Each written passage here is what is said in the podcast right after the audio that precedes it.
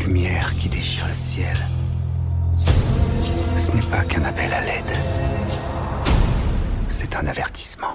Bonjour à tous, c'est l'heure d'un nouvel épisode de Pop Express et aujourd'hui on va se pencher sur l'un des personnages les plus emblématiques de la pop culture, notre chauve-souris préféré, Batman, qui accompagne depuis des années génération sur génération et sa vie à tous les supports possibles, notamment le cinéma, et c'est ce qui va nous intéresser dans cet épisode puisqu'on le retrouve une nouvelle fois à l'affiche dans toutes les salles.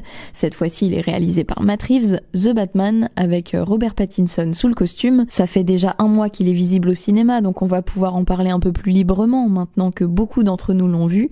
Personnellement, je fais partie de ceux qui l'ont adoré. J'ai trouvé qu'il y avait un certain respect dans la mise en scène pour tous les autres films faits avant celui de Matt Reeves. Et donc aujourd'hui, je vous propose de retracer à travers The Batman 30 ans de cinéma en revenant sur euh, différents films qui ont déjà été faits à son sujet. Qui êtes-vous là-dessous? Je suis la vengeance. Alors j'ai dit 30 ans, mais Batman est bien plus vieux que ça. Il a fait ses premières apparitions en 1939 dans les comics américains grâce à Bob Kane et Bill Finger qui l'ont créé. C'est un personnage qui possède une double identité, donc évidemment c'est toujours très intéressant d'exploiter ça au cinéma. Ajouter au fait qu'il ait un passé lourd, difficile, qu'on retrouve bien sûr dans chaque film, puisque c'est pour cette même raison que Bruce Wayne, homme d'affaires milliardaire le jour, devient Batman tous les soirs, justicier et chevalier noir qui tente de sauver la dangereuse ville de Gotham de tous ces criminels, qu'il faut bien le dire, sème une sacrée pagaille là-dedans. Même si on retrouve à chaque fois une histoire un peu sombre, ce qui est logique, Batman a toujours été traité de manière assez différente à l'écran. Je parlerai pas des films de Zack Snyder dans cet épisode puisque c'est encore autre chose, mais justement, c'est un personnage qui s'est inscrit dans plusieurs genres cinématographiques, le fantastique, comme c'est parfaitement faire Tim Burton et qui donne toujours en plus ce côté un peu conte, grâce à des décors, des costumes, des animaux, etc. Pour Batman Forever, on reste un peu dans ce truc enfantin, coloré et parfois drôle, en particulier grâce à Jim Carrey forcément, qui ramène cet aspect cartoon que pouvait déjà avoir aussi un petit peu Jack Nicholson en Joker.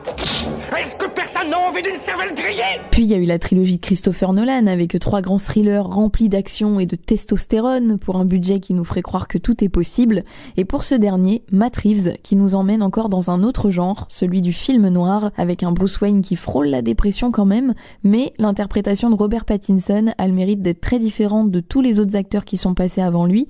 Et de manière générale, je le trouve vraiment très fort quand il s'agit de jouer des personnages sombres donc il est de toute évidence très cohérent avec l'ambiance du film. On se connaît ne? Vous venez d'une longue lignée de philanthropes et à ma connaissance, vous ne faites pas votre part. Pour ce qui est du méchant dans The Batman, pas de Joker, ce qui est plutôt intelligent vu des dernières prestations de Heath Ledger et de Joaquin Phoenix, ça aurait été difficile d'éviter les comparaisons. Non là on retrouve Riddler, le même méchant que dans Batman Forever dont je parlais tout à l'heure, joué par Jim Carrey, sauf que là dans cette version on n'a plus du tout envie de rire, c'est l'acteur Paul Dano qui s'est montré au top de la malsénité dans ce rôle. Il m'a fait penser un peu d'ailleurs au méchant dans Saw. Comme lui, euh, il sait toujours faire preuve de pas mal d'imagination quand il s'agit de torturer ses victimes. Elle peut être cruelle, aveugle ou inachevée. Mais qui en est privé va voir la violence se lever. La justice. En tout cas, 27 ans après Val Kilmer, on peut voir que Batman n'a pas perdu la main quand il s'agit de jouer aux devinettes. Cette fois-ci, c'est encore plus développé que dans Batman Forever. Toute l'enquête du film va s'articuler autour des messages codés laissés par le méchant. On retrouve aussi dans The Batman des personnages qu'on a déjà vus dans ceux de Tim Burton, notamment Batman le défi, avec euh, le pingouin, qui là euh, n'est absolument pas représenté de la même façon. Son rôle aussi est différent, et euh, dans The Batman, attention, spoiler, il sert surtout de diversion à l'enquête, mais celle qui crève vraiment l'écran, ça reste Zoé Kravitz en Catwoman. Il faut qu'on résiste, sinon personne ne le fera. Vous avez un tas de chats.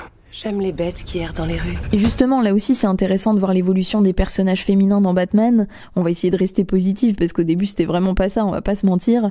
Entre euh, la pauvre Nicole Kidman qui n'a été appelée que pour draguer Batman ou encore euh, Michelle Piper en Catwoman qu'on a fait passer pour une Bridget Jones hystérique, on ne pouvait que progresser dans l'écriture. Christopher Nolan, bon, il a pas été très cool avec Marion Cotillard. C'est marrant de se moquer d'elle sur Twitter, mais ça restait à lui de choisir une autre prise quand même. Et pour ce qui est de Anna Tawai en Catwoman, je pense pas que ce soit son meilleur personnage. Elle m'a pas marqué plus que ça dans ce rôle-là. Je trouve Zoé Kravitz largement au-dessus. Elle a vraiment beaucoup de charisme dans le film et en plus, à côté de la discrétion de Robert Pattinson, ça donne un joli contraste entre les deux, avec enfin un personnage féminin un peu badass. Célina, ne gâchez pas votre vie.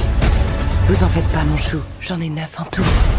Pour la réalisation, on est évidemment plus proche de ce qu'a pu faire Christopher Nolan. J'ai vu aussi que beaucoup l'avaient comparé à Seven de David Fincher. Et pour tout vous dire, je n'ai jamais réussi à aller au-delà des 15 premières minutes de Seven. Ce film me met trop mal, donc euh, je vous fais confiance. Et pour continuer un peu les parallèles avec The Dark Knight, je trouve qu'on a aussi une similitude dans les confrontations. Batman et le Joker pendant l'interrogatoire au commissariat versus Batman et Riddler quand ils sont dans l'asile d'Arkham. Deux scènes très puissantes et ça dans les deux films. Tu me veux Je suis là. J'étais curieux de savoir ce que tu ferais. Et je suis loin d'être déçu.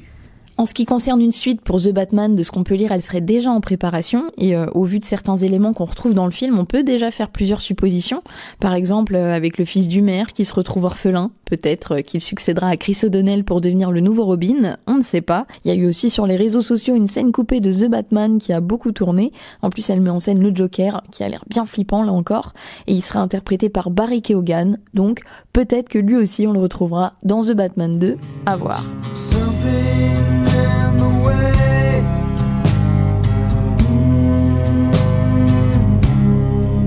Merci à tous d'avoir suivi cet épisode, j'espère qu'il vous a plu et je voulais terminer par une petite recommandation musicale. Déjà évidemment l'album Nevermind de Nirvana avec euh, Something in the Way qu'on entend à plusieurs reprises dans le film, mais comme je sais qu'il y a aussi des amateurs de rap ici et que Batman est un personnage qui en a influencé plus d'un, eh bien je vous invite à aller écouter ou réécouter Memoria, le nouvel album de Jazzy Baz qui fait énormément de références à Batman, en plus du fait qu'il soit très très très bien. Donc voilà, un grand merci à ceux qui partageront l'épisode et qui donne de la force à chaque fois. Et nous, on se retrouve bientôt pour un prochain podcast. Salut Qui va vous régaler ce soir, votre habile joker? Je barre dans les rues de Gotham. Harem, coupé sport, pour nous c'est juste normal. Juste normal. Johnny Ola, Goldie, le son dans la rue se propage.